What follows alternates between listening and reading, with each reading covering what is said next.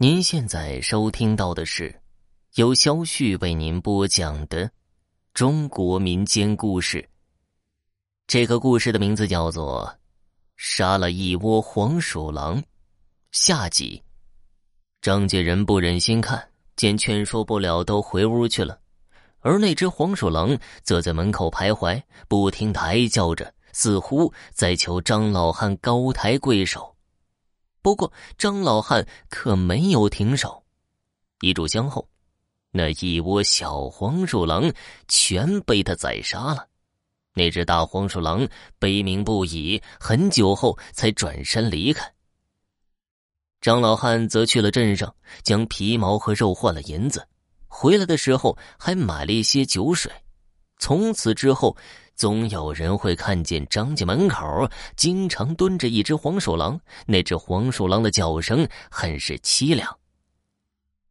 一晃两年过去了，张老汉的儿媳妇临盆在即了，老伴儿请来了接生婆，守在儿媳妇身旁是寸步不离。张老汉和小儿子则在屋外等候着。一炷香后，屋里传来了婴儿的啼哭声。张老汉听见动静后，哈哈大笑，儿子紧绷着的脸也笑开了花。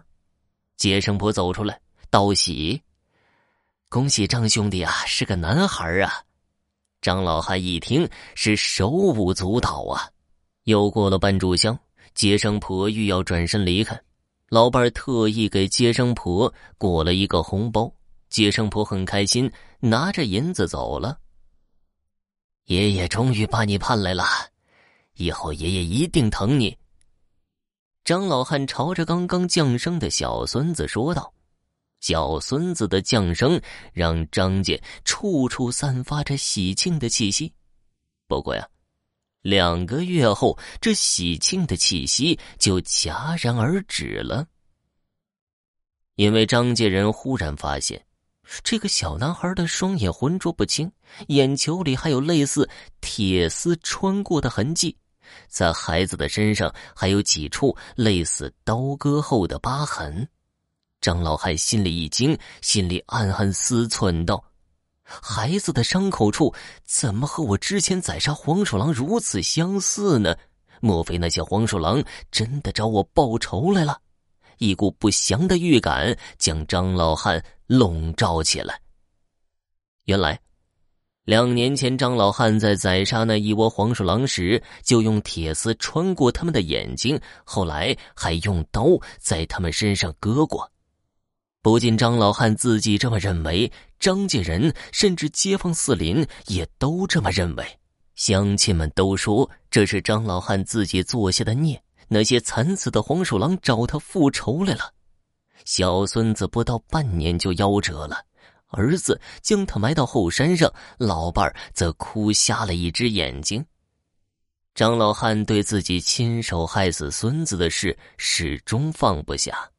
不久后，张老汉抑郁成疾，卧床不起了，不出半年便撒手人寰了。村里人每每聚到一起谈起张家的遭遇时，都说是张老汉当初不听劝说，执意宰杀那一窝黄鼠狼，这才遭到了黄鼠狼的报复。没想到连累了自己的小孙子。就在张老汉下葬当日，那只黄鼠狼又来了，他蹲在张家院门口，朝着院子里大声的哀叫着。众人都明白怎么回事没人敢上前。后来，张老汉的小儿子走到近前，双膝跪地，请求黄鼠狼的原谅。过了很久，那只黄鼠狼双眼含着泪水，才转身离开。此后再也没出现过。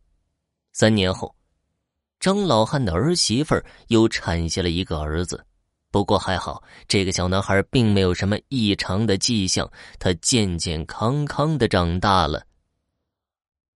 听众朋友。本集播讲完毕，感谢您的收听。